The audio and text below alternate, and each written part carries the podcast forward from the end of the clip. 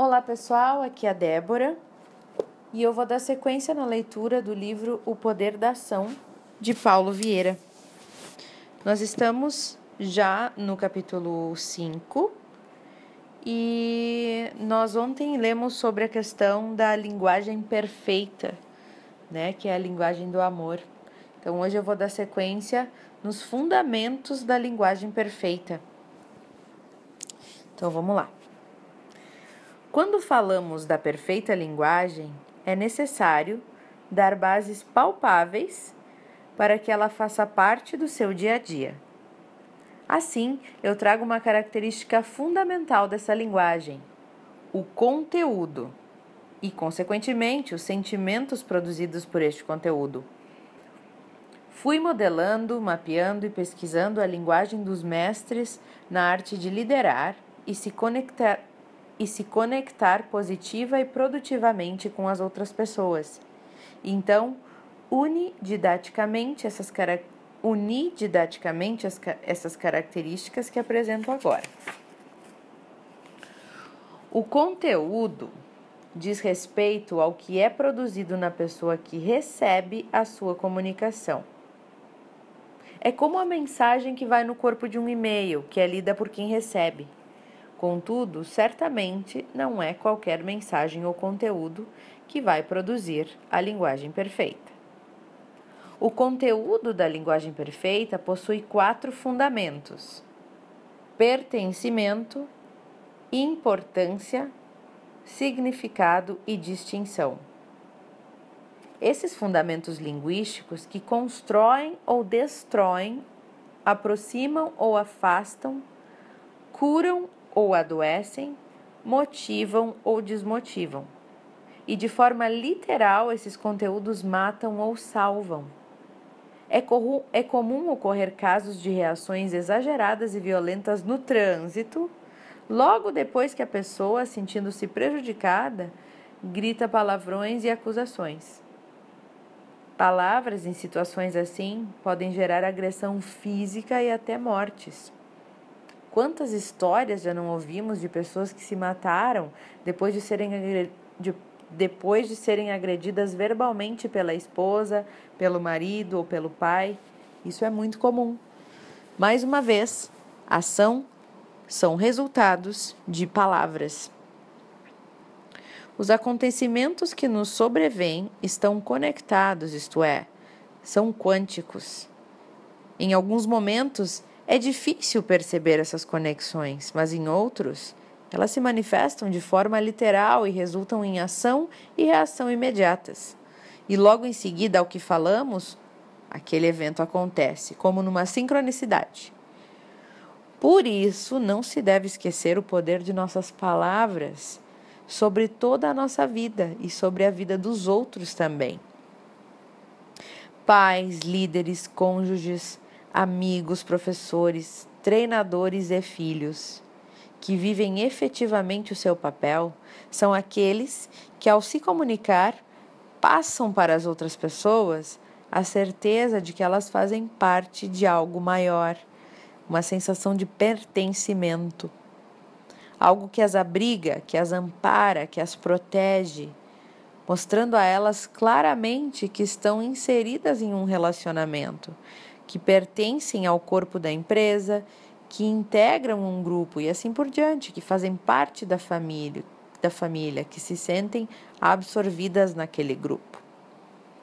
Essa pessoa que, do, que domina essa perfeita linguagem mostra para os outros ao seu redor que eles não estão sozinhos no mundo, então eles se sentem pertencidos, acolhidos.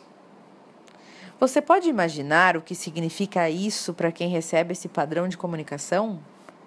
Essas pessoas, essas pessoas efetivas no seu papel, também usam a sua fala verbal e a expressão corporal para mostrar quando o outro é importante, quando o outro é relevante e quando o outro faz a diferença onde está. A sensação de importância. Então, neste conteúdo, nós já falamos sobre a sensação de pertencimento, de quando você se sente pertencendo ao, ao grupo ou para aquela pessoa. e a sensação de importância para aquela pessoa, né? Contudo, não para por aí. A linguagem de conteúdo dos mestres também faz as pessoas ao seu redor perceberem o real significado do que elas fazem e até o significado da própria vida. E para coroar a efetividade do conteúdo da perfeita linguagem, essas pessoas não tratam o outro como mais como mais um entre muitos, pelo contrário, elas fazem os seus pares se sentirem, se sentirem únicos e diferentes, que é a sensação de distinção, de, ser, de se sentir especial. Já quando há significado na linguagem, eu mostro o meu papel no mundo e o papel dos outros. Eu, pai, por meio da minha linguagem, mostro o significado da vida para o meu filho. Mostro que a vida dele tem um propósito, sim, um direcionamento, que tem um porquê. Assim, ele sabe que não está de passagem nesse mundo. Vamos ler a seguir exemplos de conteúdo da perfeita linguagem com tipos diferentes de pessoas. Exemplo número 1: um, filhos. Imagine a percepção de um filho ao sentir no abraço protetor do seu pai quanto ele é importante. E como é para uma criança ter a porta do quarto dos pais sempre, ou quase sempre, aberta para as noites, quando o bicho-papão vem assustá-la.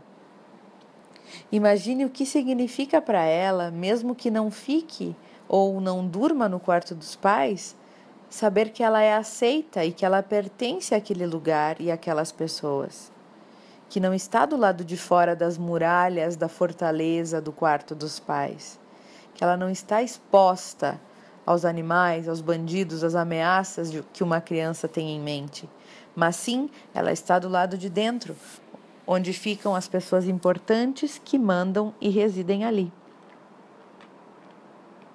Exemplo número 2: funcionários. Considere a perspectiva de um funcionário que vê nas palavras e nas atitudes do seu chefe que ele é importante. E não só isso, que ele também pertence àquela empresa e que juntos estão ajudando e construindo um mundo melhor. E todo aquele empenho e trabalho não é apenas dinheiro, e sim uma missão de vida. Para esse funcionário fica tudo muito claro. Eu não sou um peão ou um recurso apenas, eu sou a própria empresa. E mesmo quando ele está no meio de muitos outros funcionários, o seu chefe consegue identificá-lo e tratá-lo pelo nome. Isso não tem preço. Exemplo número 3 cônjuge. Quando um marido ou uma esposa sente que aquela casa lhe pertence e que é um elo forte daquilo que chamam de lar, passa então a emanar. Desculpa. Passam então a emanar um brilho diferente, um brilho maior. É fundamental para que cumpra seu papel poder ver claramente pelo tom de voz e pelas palavras do cônjuge que ele é especial, que ele é diferente, que ele é único. Quando o marido ou a esposa mostra com atos, palavras e ações que o cônjuge é amado do jeito que ele é e que aquela aliança que carrega no dedo possui um significado maior, naturalmente o outro se torna a alma daquela casa e pode confir confirmar o real significado da sua vida quando ouve seus filhos chamarem, chamarem pelo nome, pai ou mãe. Exemplo número 4: amigo. Quando alguém olha para o seu amigo e o chama de irmão, e juntos compartilham das mesmas falas e dos mesmos interesses, é extraordinário. É como fazer parte de uma tribo. É ser igual a ele, mas também se distinguir do restante. É como ter um passaporte especial e exclusivo que só aquela dinastia pode possuir. É o mesmo que dar significado à vida. Exemplo número 5. professor ou treinador. Como é ruim acreditar que o seu professor é um ser inatingível e que pertence ao mundo do saber e que você não pertence a este mundo, mas sim ao mundo da ignorância. E como existem professores e treinadores que se distanciam de seus alunos, colocando-se em pedestais altíssimos onde muitos desses jovens não se atrevem a chegar. Quando eu estou ministrando meus eventos, eu faço questão de estar perto dos meus alunos, de descer do palco, de caminhar entre eles, de tocá-los, apertar a mão, olhar nos olhos e usar a expressão nós. Nada me dá mais prazer do que acabar um evento de três dias com 15 horas por dia de treinamento e ao final poder abraçar meus alunos, ouvir o que eles têm a dizer, mas, sobretudo, nada deveria ser mais importante para um professor do que ver quando ele tem quanto ele tem a aprender com cada, cada um dos seus alunos. Como palavras podem suscitar aprendizado, disposição e integração sempre. Eu tive um aluno Eu tive um aluno que me perguntou por que não desistir dele. E a minha resposta foi bem simples. Você é importante para mim. A Febraces é a sua casa e eu tenho certeza de que tudo por que você passou faz parte de algo maior. Esteja certo de que existe um significado em tudo isso. E logo ali na frente você vai usar todo esse aprendizado de dor e dificuldade para prosperar e ainda ajudar muitas pessoas ao seu redor. Chorando emocionado, ele me abraçou e pouco depois Lá estava ele, simplesmente cumprindo essas palavras. Compare a sua linguagem com a mesma categoria de pessoas dos exemplos apresentados e responda: O que você vem comunicando para os seus pais, que são a matriz da qual você foi feito? E para os seus filhos, o que você tem comunicado, que são os frutos do seu eu? Como você vem tratando a sua equipe, os seus colegas de trabalho? Como você vem se comunicando com eles? E o seu cônjuge? Como você se sente em relação a ele? E como você faz ele se sentir em relação a você? Eu o convido a preencher a tabela a seguir, pontuando de 0 a 10 a nota que você se dá em cada uma das suas comunicações dos conteúdos da perfeita linguagem em relação às principais categorias de pessoas da sua vida.